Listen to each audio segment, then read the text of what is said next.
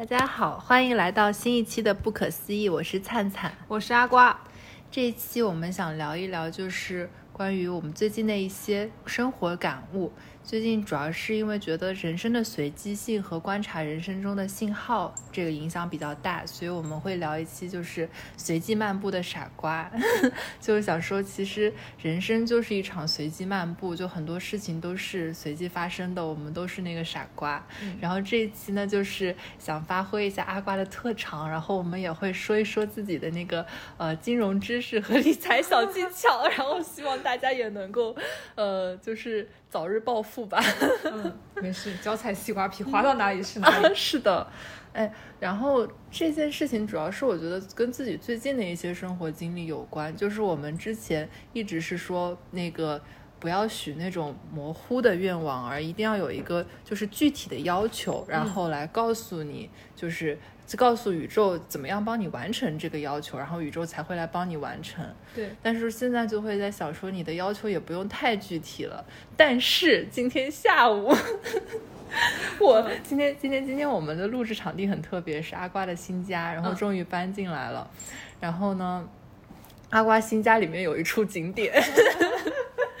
就很 神奇，神奇，就很神奇。就是我的手机封面是一个，就是。风景照，然后就是网上随机下下来的，然后当时也就很随机用，然后当时就是觉得那个椅子挺，就看起来很安静，然后对，就是封面就是一个椅子，然后旁边有一棵树那个照片，对，然后也是室内的一个场景，然后有一天阿瓜看着我的手机封面，就突然看到，然后说，哎，这个跟我家的一模一样。我今天到阿瓜家里来的时候，整个人都惊呆了。就为了给你复刻这个场景，我昨天冒雨出去，硬是把那棵树给扛了回来。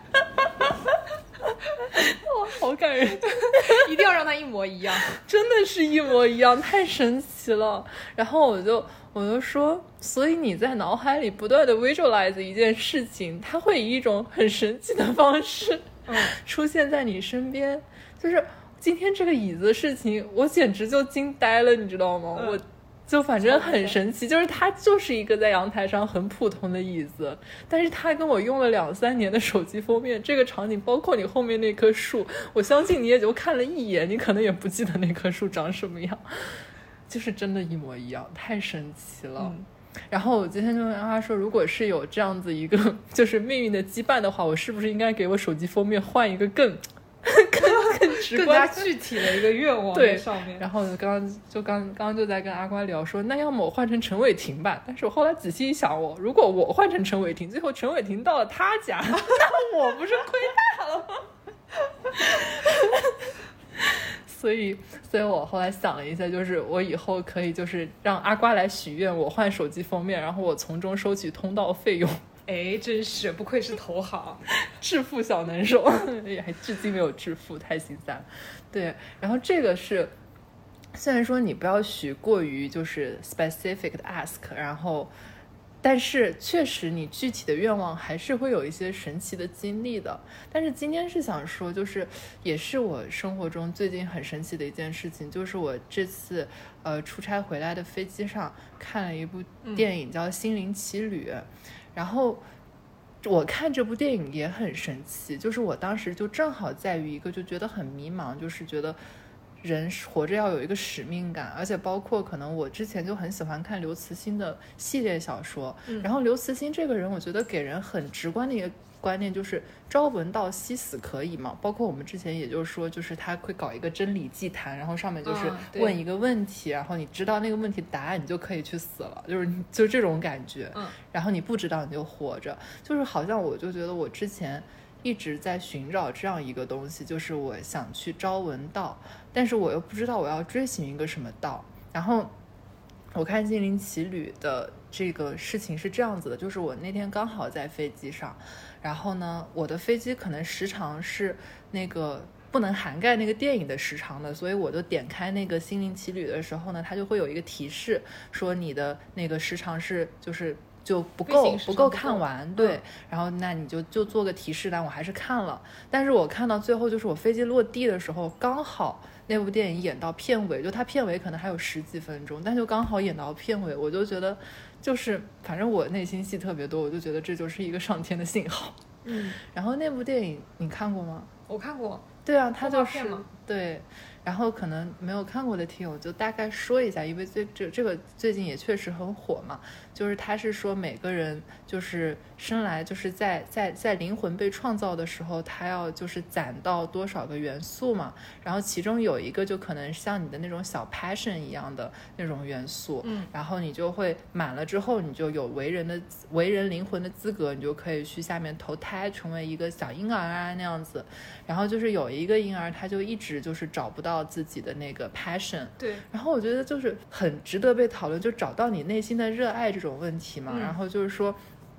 嗯，他就就是那部电影一开始是认为说找了什么呃特蕾莎修女，还找了一些什么获过诺奖的心理学家，还找了很多人吧。对就是历史上很多传奇人物，对，去去教导他，对，去教导他，但是教导不出来，就是他找不到自己的 passion。嗯然后后来就是正好有一个人误打误撞就是进来了，然后呢，呃，就去去教导他，然后中间有很多故事，然后最终呢，他这个这个小这个这个小灵魂，这个当时认为不完整的这个小灵魂嘛，是通过有一次偶然的机遇到了地球上，感受了一次人人肉身的这个体验，就是说吃到了实际的东西，闻到了花香，然后看着天空发呆，然后他就觉得好快乐，就是几千年来一直没有找到自己的 passion，然后他那个灵魂就认那为一刻，对，是最接近的时候。然后后面他回到地球上，哦，我回到那个灵魂培养中心的时候，他果然就是因为这个快乐有了自己的 passion。嗯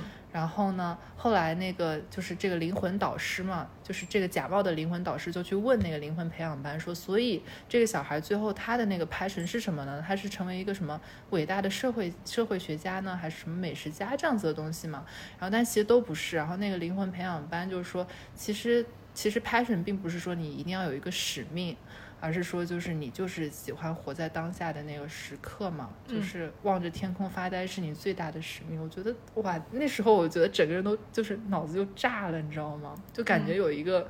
东西，就是因为我之前不也聊过，说我觉得很不能活在当下，就我不知道当下应该干嘛。我后来发现，哦，原来就是你你活着的当下才是你就是活着的这种意义吧，那样子。可能以后也会就是推倒重来，因为我毕竟觉得写剧本的人，他们本身就是写剧本的人就很爱写，就是什么在时尚行业工作，自己本身是个作家，因为他们自己的人生经历也是受这个有限制嘛。嗯那可能他们也并非真的是一个，比如说我我就是使命必达的这种科学家，当然我也不是一个 科学家嘛，就是这样子一个就是刘慈欣的那种背景的科学家的这种人生体验，所以他们觉得说，哎，我活在当下的瞬间，这种就很美好。我觉得也确实是一个收获，但是我可能后面也会再推导一遍，但我觉得此刻就是这个对我来说是特别大的一个收获。挺治愈的那部电影。对我看完之后就觉得很有启发，就是，就我就觉得可能并不是要就是这么具体的要求，然后就是人生就是顺势而为嗯。这样子，然后因为我之前对于职业啊各种东西都很想推倒重来，然后我当然就是你在像我们职业初期，你推倒重来的成本没有，就是肯定没有像工作二十年那么高，嗯。那样子对，然后但是后来发现好像就是很多人就是很多我觉得挺厉害，后来成长的就是就是年轻有为这种类型，就是可能也我也只能看到七八年后嘛这样子，然后他们这些人好像并不是说。就是我想象中，就是你做好项目管理，把目标拆解，然后我今天要做到这件事情，然后我十年后就会怎么怎么样。嗯他们很多就是特别好的机会，就是呃，就是顺势而为，就是刚好，真的就是刚好就在那里。当然，你操作层面上做了很多的争取，和自己本身能力很强是一样的。嗯但是确实，我就觉得就是开始欣赏就是人生中的这种随机性，所以就是对，就开始就去去读那个呃沉浮实验嘛，然后这次分享的时候是真的把那个沉浮实验读完了，嗯，然后它那里面有一些就是确实是听起来很神神叨叨的观点，就是比如说，嗯，他们当时要建一个那个就是就小神庙，就其实冥想中心，然后他们建的时候就一直苦于没有没有土地，但是呃作者就一直觉得说不要为那个未来的事情太过于担心，你该建冥想中心的时候土地会来找你，然后他神奇，就很神奇。然后，但是，然后他那本书后半本就一直在验证他这个观点。我也不知道他是故意筛选，还是就是这么神奇。但是就是这么神奇的话，也是概率啊。就是我觉得，反正我现在的心态还不能接受，就是我不去找土地，然后等土地来找我。他就类似于他那里面的故事，就类似于他想找一个地方，然后刚好周围的人就要卖房，然后就低价卖那样，就很神奇。嗯，就但就为了很顺，他就为了宣扬他这个理论，我觉得可以说一些，就算是真的，但是可能并不是有普世经验的这种话。嗯，但我觉得更像是在心理的方面给你一定的指导性吧，因为对他作为作者的话，其实可以预设或者假设很多条件都给到你。对但是其实，在生活中我也会发现，就有时候你自己心态放宽之后，你比如说想做一个什么事情，有时候其实很小啊，比如说我昨天想拼车的时候。嗯，还下雨，但是我要去的那个地方它是有关门时间的。我就路上在想，我就希望不要拼到车，那就一路就过去，并且肯定希望就像红灯少一点，然后开的比较顺畅。但其实就天不如人愿嘛，那个时候我就心里就很烦，因为觉得哎，好像就跟我过不去，就拼了一个之后还来了第三个拼车的，就一直在绕。对，但其实就是到后面的时候，我下车的时候，呃，师傅。就是在整个途中，他其实一直尽他的能力，就在能开快的地方都帮我开快了，并且也比预期系统给的时间早到了那个地点。然后我就发现，好像你在那个过程中，你不需要去太着急，不要自己给自己那种不良的心理暗示，你会就是还是比较顺畅的过完。法对，而且后面还跟。师傅聊两句还挺开心，就一件很小的事情，但是生活中往往有很多这种时刻，就你一旦觉得这件事情好像跟我过不去，所有事情都跟我过不去的时候，你就会越滚越大，越滚越大，你会觉得啊，好像我这段时间真的倒霉的要死。对对，但是我觉得就是跟你这个沉浮实验有有一点点那种共通的感觉，就心理上对先把自己心态放宽一些。哎，所以你刚我刚才听你这样聊，我想到了一个新的点，嗯就是就是也是就是也是最近有在想的一个点，就是就是低期望其实是成年人最高的自律。哎，真的是。就是你为什么反应这么大？就是不是有一句话就说，嗯呃，当你想要达到一个目标，却发现就怎么样都达到不了的时候，嗯你就要放低期望，提高预算，笑死我了！你是装修装出来的是吧？就各种方面吧。但是，但是我觉得是这样子的，就是可能我们本来设目标就是不匹配。我觉得有也有很多啊，就比如说工作中本身从上往下、自自上而下的这种压的这种目标，其实跟我们本身的都是不匹配的。嗯就是我，但是我们就得想办法，就是尽力去完成。但是说实话，生活中我们就会也有这个习惯，就我觉得我一定要就是成为什么世界第一这样子的目标，它很难完成，然后也会导致我在没有成为这个之前，我不能够活在当下，因为我得为这个目标做很多牺牲，嗯然后也不是一个生活的就是正常状态。因为我最近也在，就是也有人跟我聊，就是顺势而为，也有生活跟工作的平衡。就是当你发现自己有一点生活的时候，就不会这么的，就是。全身全意的、全心全意的，就是 focus 在作为一个工作中的工具人这个状态了，嗯，就很神奇。嗯我我发现，就是实践而言，确实是这样子的。然后我觉得就是沉浮实验，他说你需要土地的时候，土地就会来找你。然后那个点我就在想，就是那他没有找你的时候，证明你确实也没有那么需要，你不是非得建一个冥想中心。就当你没有预算的时候，是不是就是就客观而言啊，就是就是功利角度而言，就你当你没有预算的时候，是不是你本身你的这个事业也没有大到需要去建一个冥想中心？嗯对，所以就是，所以就是你真的该建的时候，它是确实是可以 cover 的。我觉得这个点还挺有意思的哦。嗯这个还跟那个张老师前两天更新的那个就是得意忘形前两天跟学霸猫老师一起更新的那一期，还有就是共通之处。然后我我听的我也觉得很有意思，就是也当然是抱着怀疑的，就是 辩证的角度来看这件事嗯情，但是。但是学霸猫当时也说了一个，就是跟陈腐实验刚才那个很像的一个观点，就是他也搞冥想课嘛，就是说当你需要场地的时候，场地会过来向你自然展开啊，那样我觉得还蛮神奇的。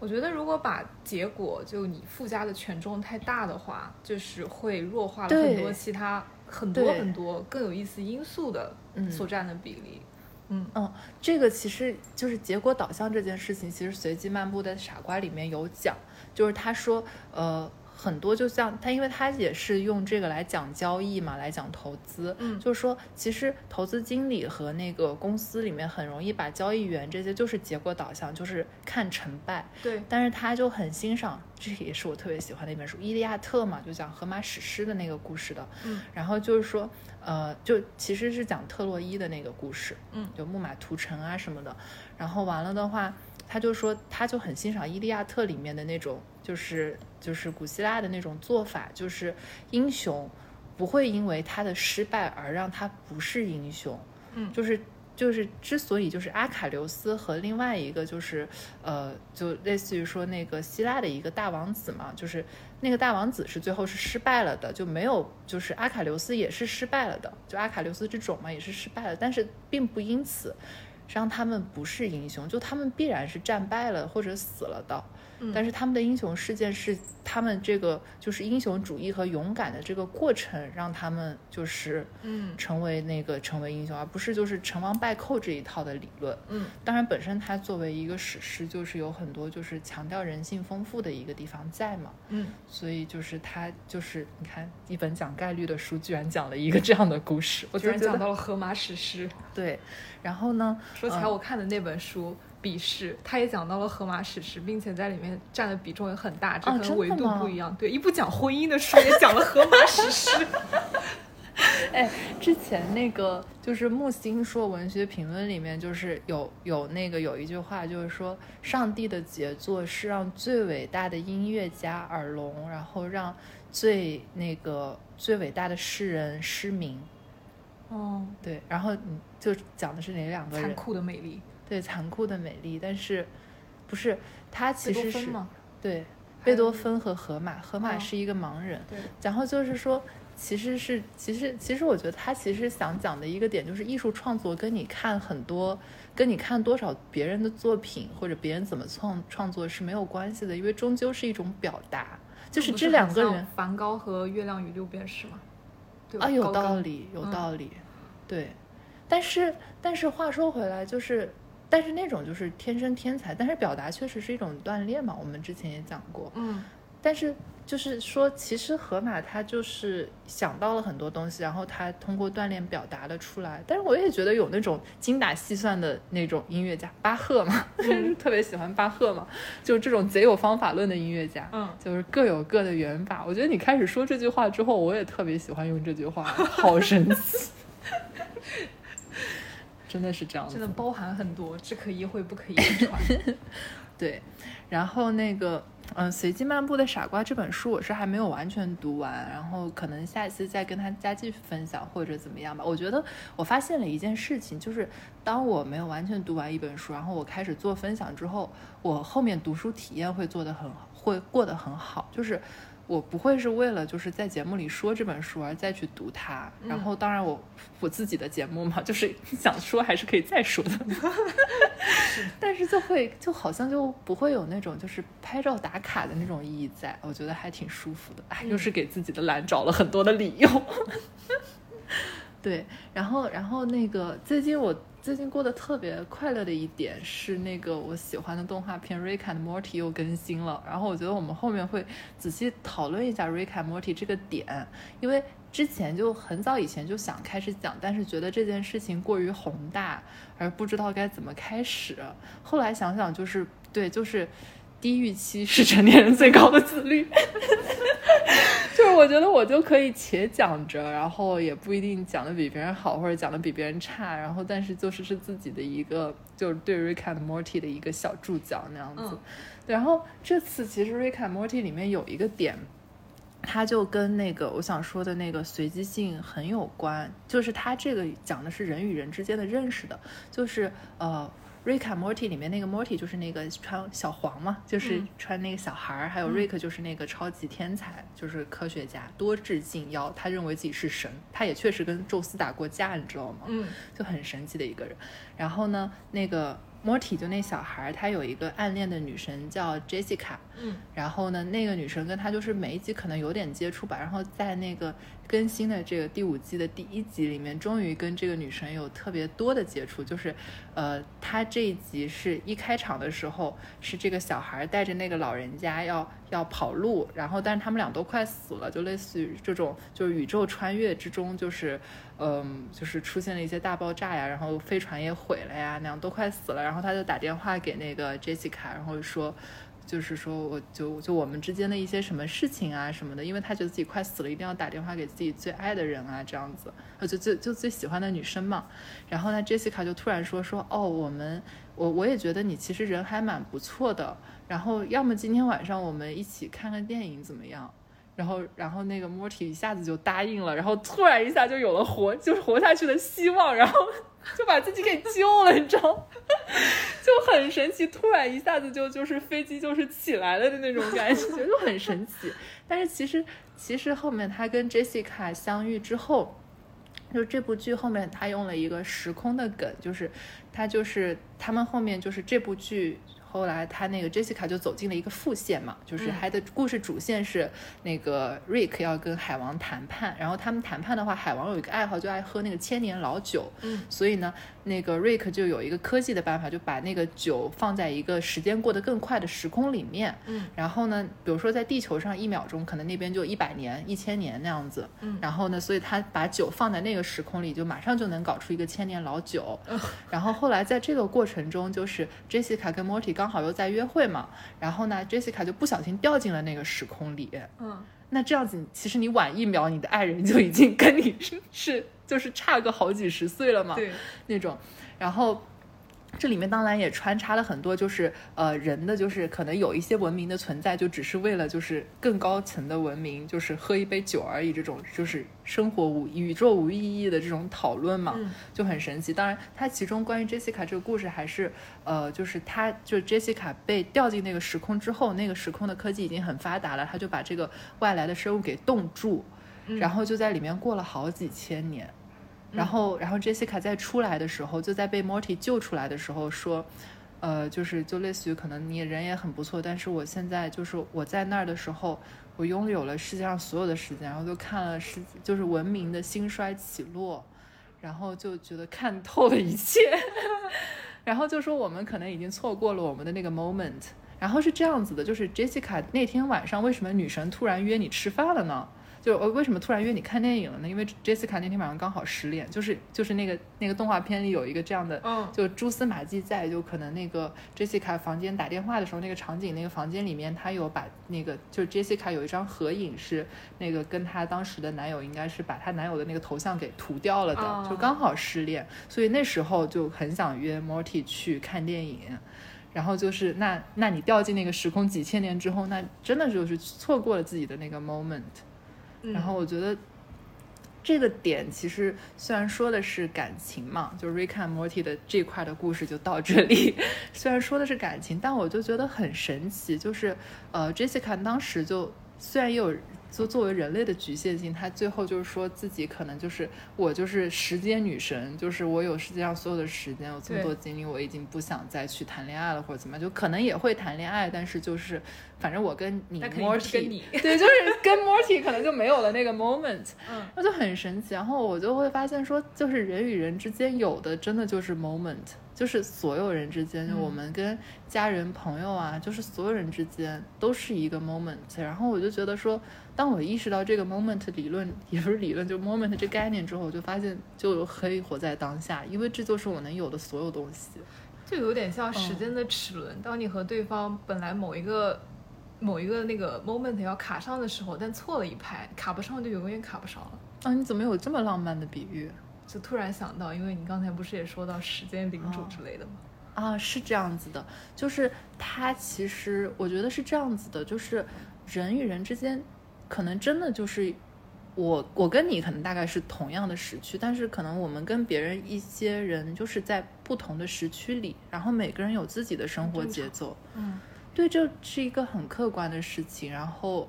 然后，然后我之前就是在看，因为我每次看完《Rick and Morty》，我也会有那种，就是这次看完《心灵奇旅》那种，就是你真的就刚好打到我某个点上嗯那种感受。然后我就就突然觉得说，哦，原来爱你一万年真的是不存在的，就是。哦，不知道后面会不会打脸，但是，但我就觉得说，人与人之间就是 moment，就是这真的好的相处，包括灵魂伴侣啊这件事情，就是 moment，就是这也中二怪老师也说嘛，就是你要真的觉得发现说，其实你肯定有，就我也觉得我是有灵魂伴侣的，而且也不止一个，所以每一个都适配我的一小块灵魂。对啊，对啊，是这样子的，就是就中二怪老师的原话是说，一定要说灵魂伴侣，那最后一定是群批像，你知道吗？就是就是，然后这件事情你会发现之后就很愉快，就是是这样子，就会发现哦，首先你的灵魂肯定不是孤单的，然后其次就是说人与人之间就是 moment，然后就也不会有互相绑架啊这种感觉在，嗯所以对。说不定 Morty 跟他一起掉进了时间之洞里面，他们两个做了 King and Queen of the World，那有道理，两个人一起做时间领主，就齿轮卡上了之后就一直滚滚向前。对，那种哦，这样说也是一个破解方式。哎，果然有生活经历更丰富的人想问题的角度说啥呢？想问题的角度就是不一样。我这种理论派确实是，对。然后，然后，但是我觉得这里面它又 moment 的这个点，就是又可以扯回来，就是说其实也是那个人与事物之间的随机性。嗯然后又可以说回随机漫步的这个傻瓜嘛。然后随机漫步傻瓜还是虽然不说全书，然后也可以大家都可以自己去看去体会嘛，还是说一些比较 impress 的点。首先，它基于一个就是基本的就是理论，就是说我们把那个运气跟你实际的技术要区分开来。嗯然后就是呃，这里面就有一个就是我们所有的那个。就是运气的成分都是归纳法，就是你从过去历史的事件来归纳出一个，我这么厉害是因为我的什么技术比较厉害，嗯这样子的一个结果结论。然后，但是所有真正的技术是演绎法，就是推导未来，就是我用现在的东西，然后我推导出一个未来真正的东西。嗯然后这也是你，这也是里面，比如说，呃，就是随机和决定就是的区别，就是有一些东西就是运气的东西都是随机发生，但是技术的东西就是必然会发生的嘛。然后，呃，运气的东西是一种预，就是这个在中文词里可能没有这么大的区别，但是就是运气的东西是一种预测，但是呃，技术的，就是你真正可以就是真理的东西是一种先知，嗯就是占卜跟就是科学的区别。嗯嗯，对对对，大概大概是这样子一个基础的理论。然后呢，它里面还有一些很有意思的点，就是说，因为它整个是围绕着一个概率论来说的嘛。但是，呃，概率论有一个很基础的点，就是说，懂概率论并不会让概率论更偏好于你。就 是就是懂和不懂的人，概率论发生在他们身上的几率确实还是很客观一致的。所以呢，这个作者说了一个很有意思的故事，就是也是一个提一下很开心的点，就是说，呃，他跟一个交易员打赌，就是说我们用概率论来，就是概率之神来决定我们今天这顿饭谁来结账吧，抛个硬币，最后作者结账。然后他本来以为就是他那个作者结账的时候，就本来以为就是那个。就那个交易员，就是被请客的那个交易员会道谢嘛，但是那个交易员贼就是贼机智，他就改口说我是看了你的书的，所以我想你一定会说在概率上我这个交易员付了一半的钱。嗯，然 后我觉得嗯，这个期望的概念用的很好，对，就是很有意思。然后他这里面就也说了一些，就是呃数学思维的一个点，就是嗯、呃，他他就很喜欢一个就是蒙提卡蒙提卡罗蒙特卡罗模模拟，模拟嗯对这个概念嘛，它就是一个随机模拟。然后蒙特卡罗是那个摩洛哥的一个赌场，然后呢，他这里面用的一个比喻就是说，它就很像一个很就是零零七大战皇家赌场那个零零七，但是肯定比零零七更聪明，就像一个欧洲的花花的公子，但是贼懂数学，嗯就很神奇。他就这个模型，然后他就用这个呃蒙特卡洛模型做很多未来的分析，然后也是一个就是随机的工具，就是能演绎也能演绎随机性的工具。然后他这里面就用了一句，就是跟我们本身整个节目节奏特别相关，就是说数学主要是用来作为冥想的工具，而不是计算工具来使用的。这个就很神奇。对，就数学能够让你活在当下，而不是就是针对于过去的那个历史演绎分析，然后它它就是你只关注随机性的这件事情本身，就是蒙特卡罗它其实是一个发生器嘛，但是发生就是就是像一个发球的机器一样，就是它是一个发生器，然后呢跟你的就是结果导向的那个真正结果直接是有差距的，然后我们本来就是很注重很 focus 在那个结果上，而不注重就是说你发生器本身是怎么样的这个东西，就是是大家嗯可能是、可能是大家那个就是认知行为过程中的一种偏差，嗯，就所以也有那种什么但行好事不问前程这样子的，这个理这个理解数学的，就是角度还还挺不一样的，对对。然后它里面就也会说，就是呃，真的很看重就是基础科学这一块儿吧，就认为比如说呃。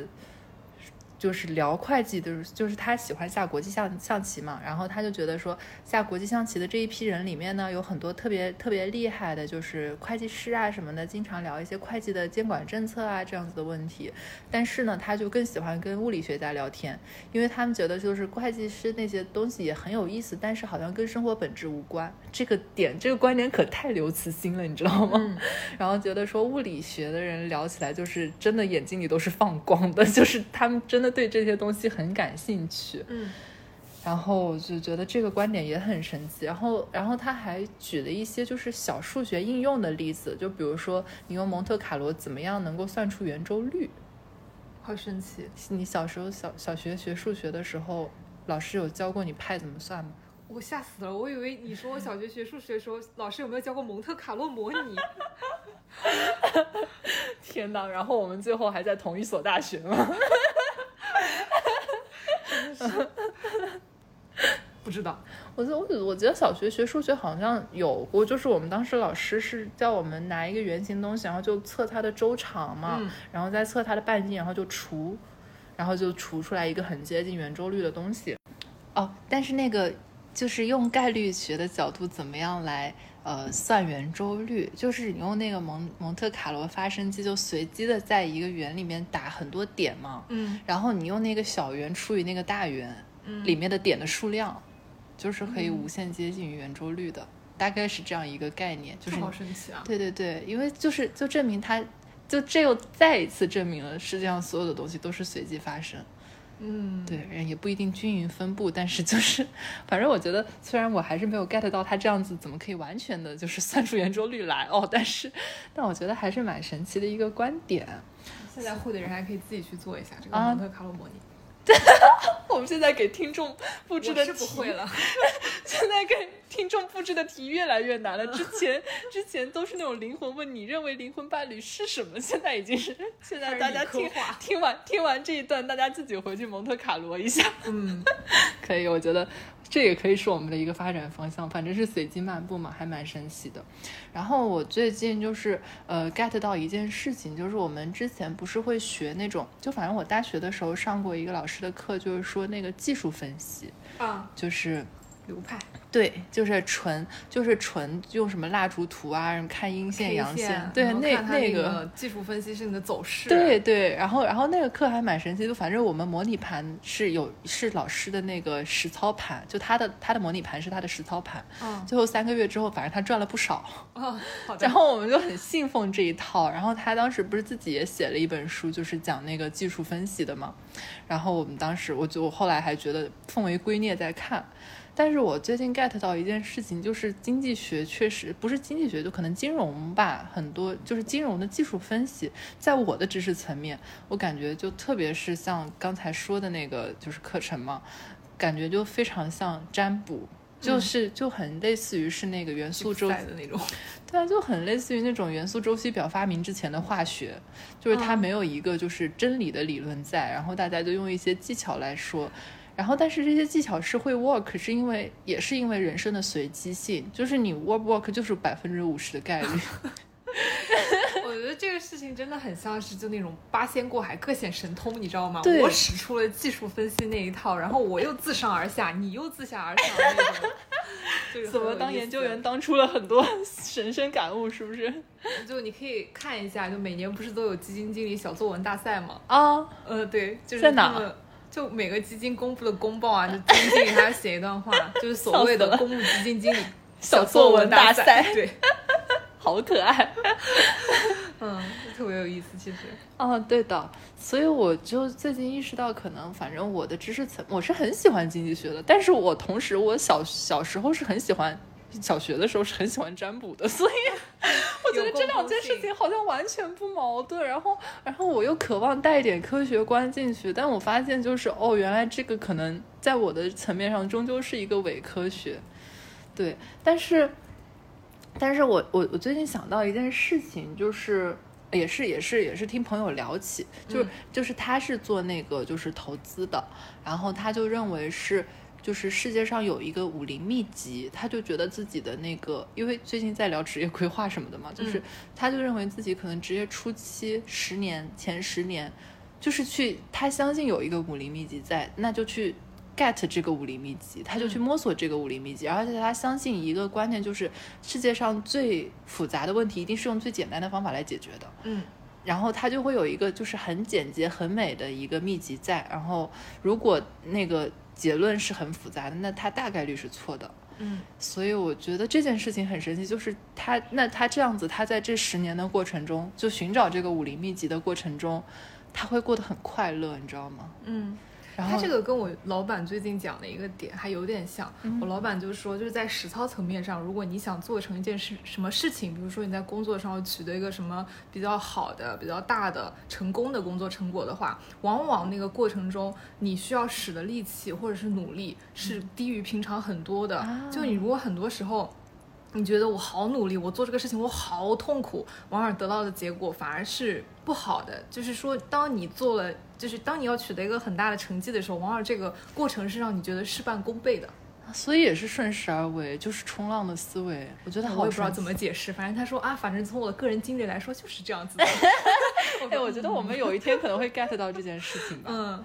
嗯，是的，我我我就觉得最近确实要要践行一下沉浮实验这件事情，然后看看生活的信号到底是怎么样的。嗯嗯，对。而且你刚才说那个经济分析嘛，我这两天看到就高善文博士，嗯。他是那个安信的经济学家，那个对。高善文演讲天天被疯传，他不是写了个一个小时的，语音，大家各种找路子去听。他写那个对联不是贼有意思吗？然后解释过去头头是道，似乎有理；下联是预测未来躲躲闪闪，误差惊人。经济分析，误差惊人，我简直了。嗯，我觉得很有意思，就说这个事情，嗯因为。呃，就是说那个基金经理嘛，就是各种方式去做研究分析、做投资，然后你一块板板砖扔出去，扔到十个经济基金经理，揪出来八个都说自己用的是自下而上的分析方法，就这种方式。但其实就是在以二级市场里面主要以成果去定就成败的一个评分机制下面，你很难去实际的区分它这种好运和能力各自的占比是多少。啊，是的。嗯然后，然后其实那个《随机漫步的傻瓜》里面有一个呃，就是常识性观点哦。嗯然后就是说，呃，就在在任何一个区间内，任何一个理论都是对的，就是在就是在某一个期间段，任何一个理论都是对的。它有这个理论适用于它特定的区间段。嗯然后这个就是我刚才想说的那个凯恩斯跟哈耶克的观点嘛，就是凯恩斯学派就是说我一定要就是控制这个经济，我要用货币政策、财政政策来管理，通过对通胀的管理，然后来管理整个经济的预期。嗯然后这个观点你你可能也可以听出来，就是你去管，就是人为的去做一个市场，肯定还是挺不一样的。但是哈耶克的观点就自由市场，就是就是市场它自己会恢复，它有一个恢复机制，这里面有嗯人性啊，有社会啊，就是它有一个恢复机制在。嗯然后那为什么就明显就是在哲学 角度上来看，这么高下立现的观点却可以成为一个在经济学上可以并肩的学派呢？就是凯恩斯有一句话，就长期来看我们都死了。嗯，就是哈耶克的观点必然在他的长时间那个阶段是对的，但那个时间有多长？一百年、两百年？那对于现在的人呢？比如说，呃，现在人的生活到底有就是影响到底怎么样呢？就是哈耶克就觉得我可以救急，就我不管就后面怎么样，我可以一直用我这个方法，但我可以救急，就是我我们这一生是过得好的，所以就是他的就是。就是在长期来看，我们都死了嘛，所以他就可以在短期就管这个市场经济是怎么样的。然后这也可以看出来，就是为什么说随机漫步的傻瓜适用于这个观点，因为他就觉得说，就是交易员的那个。所有事情都是概率嘛，然后呢，他就提出说，呃，那些每天每天看《华尔街日报》的人，跟可能每周看《经济学人》的人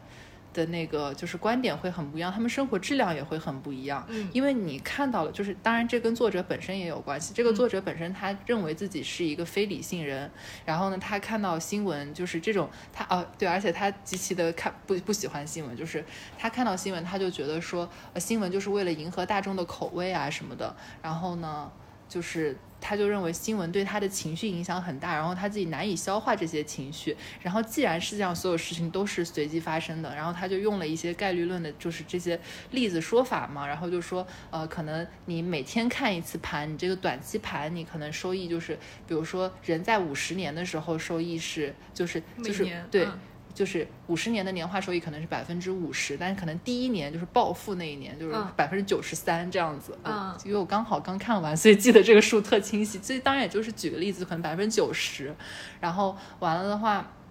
他就说，那你可能就是那第一年波动很大的人，就是但可能第一年是百分之九十零、百分之九十零这样下来，你最后平均下来百分之五十嘛，这样子。这也惊人的高啊！惊人的高，对吧？是对对，对啊就是所以举个例子嘛，是不是现在已经想去买了？刚刚降完准是吧？对，但大概是这样一个例子。然后他就说，所以这个故事告诉我们，我们不要每次就经常去盯盘，你的生活质量会比较高。嗯就是你可能一年盯一次盘，然后你一年就是你大概就可能一生只盯什么二十次盘，你有十九次是开心，一次是极其难过。然后呢，那那你就去做那个一年只盯一次盘，所以他就特别喜欢说，就说什么《经济学人》跟《华尔街日报》的什么知识层面含量也是不一样的呀。然后就是说《华尔街日报》就怎么很哗众取宠啊，然后就是《经济学人》呢可能水平更高一点，所以你一周看一次就完了，你不要每天去看《华尔街日报》。然后但是他说我还是很喜欢就是市场上那些每天看《华尔街日报》的人，因为这样我可以预测他们的情绪。所以说买股票的时候有一个指导性的问题哦可以问，就如果说你现在给你一笔钱，你建好仓，然后你建完仓之后就中风了，五年后醒来，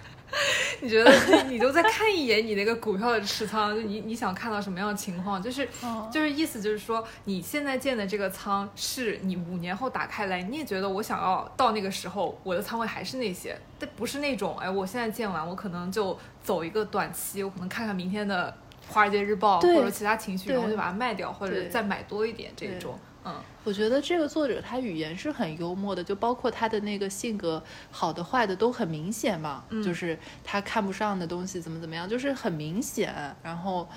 我觉得，但是是很有意思的一件事情。嗯然后，然后就是你刚才说的那个点，因为我们之前不还说沪上小短线王这件事情吗？至今还是也没有逃脱，就是小短线王这个。遭遇就是确实观察市场情绪是我很喜欢 且擅长做的一件事情。但但是对对对，哎，但是这这次降准我居然空仓，简直悲哀，错过一个亿好吗？啊所以说股票投资最大的成本是时间成本。对你知道《星际穿越》里面不是嗯有一个全、一整个星球都是水的种那个？土豆的那个对吧？不是，就是它嗯那个星球一整个就是水。嗯你去了之后，在那里待一个小时，你你出来之后，外面就是好几年。啊，所以那个就对于所有股票投资者来说都是一个绝妙的去处，你知道吗？就买好，然后继续待一小时，然后出来。哦，我知道，太太有意思了。对，对，所以 Rick and Morty 那个时间冻结的那个门也可以这样用。但但话说回来，就是就我就发现，那从小短线王变成一个真的就是那种长期投资者，就你可能一生只看二十次自己的就是仓位到底是怎么样的那种人，真的是缺一本武林秘籍啊。对啊，就是我要是没有一个价值观要去实现的话，就是就是没有一个这个东西要去没有一个秘籍要去贯彻的话，我也不会这么做。嗯，因为我觉得投资其实有点像你去践行自己人生哲理或者你自己人生观的一个方式，就这个方式中肯定。就说你去践行在这个方面，你的实操的话不一定合适你，这个是一定的。而且投资里面，我觉得永恒不变的一个定律就一九定律，嗯，就二八的晋升一九，就不可能所有人都赚钱的。嗯嗯，就你没有发现市场上谁是傻瓜的时候，你就是那个傻瓜。这个真的是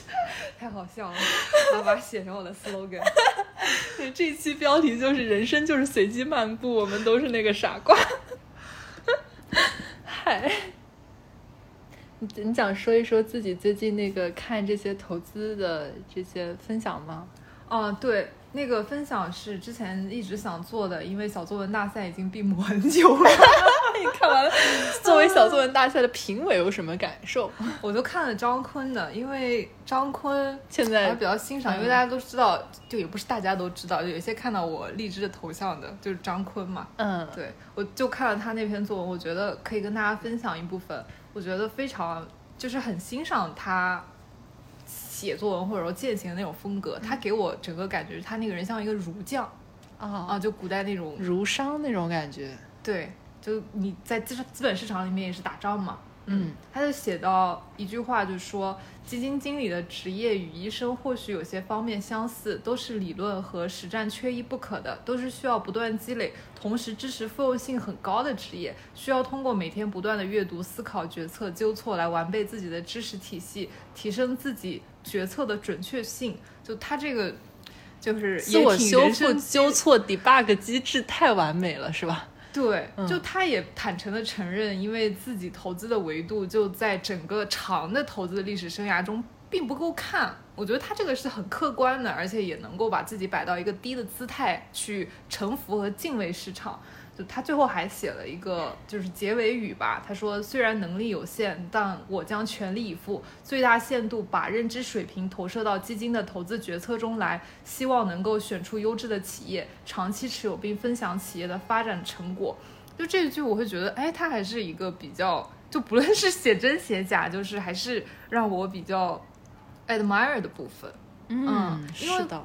好像市场传啊，小道消息不知道真假，就很多私募想要高薪挖张坤去做基金经理，因为你知道私募可能工具更多，然后可能限制更少嘛。嗯嗯。但是他仍然选择留在公募。我觉得虽然这其中可能会有私人职业发展或者出于。私心的一些其他考虑，但是公募确实是说能够被很多就平头老百姓能接触到一种比较靠谱的投资通道，是的，就是他希望能够践行他的投资理念或者他的人生哲学，然后留在公募里面。对，对我就觉得这一点就是让我会觉得，哎，他就是像在资本主义浪潮中的一位儒将，就顶在那里。对，所以就是不论他的那个基金嘛，就不论说后面大跌大涨。后来他现在不是都停止申购了嘛？我都没有卖过，嗯，我就一直放在那里。我就觉得我是今年年初全部清仓了，所以后面大跌的一波我没赶 上，然后空到现在。对对，哎，就是一种还蛮有意思的分享吧。嗯，是的，就是我觉得对我来说，就把投资比喻成你说各种技术流派的分析、科学啊之类的，我不如说是一门艺术。就你践行自自己的人生和哲学，所以经济终究是一种哲学。对呀，就本来如果不以科学视角看它的话，我觉得是一件很美好的事情。嗯，就而且投机就投资的一个分类，其实也特别有意有意思，你就跟进赌场一样，跟普通话的区别。对，只要你做好输钱的准备，投资也特别爽，就特别开心。对，所以赌场比喻确实是很好用的。对。我之前听到一个最投机的，就五二零的时候，酒店概念股涨得很厉害。你说这个东西，就就整个就无语。那个真的太短线了 小短线王也没敢这么搞的，真的特别有意思。就看做投资这件事情，谢谢大家收听我们这期的节目，然后呢，也欢迎在微博搜索“不可思议 Bookish 播客”，加入我们的听友群。然后我们听友群里面有灵魂伴侣的 KPI，就是每个群要出一对灵魂伴侣 CP，这样子的。现在这个群的发展方向。对对对对对，就是阅读社交嘛这一块内容。然后呢，呃，也欢迎大家在小宇宙、荔枝、汽水、喜马拉雅，然后苹果 Podcast 等等各个你可以想的平台，我们可能都上了。对对，然后呢，欢迎大家呃进群来找我们玩。然后谢谢大家的收听。然后，对，虽然人生有很多的随机性，我们还是争取包围你的生活。好的，那 这一期就这样子，嗯，下期再见，下期再见。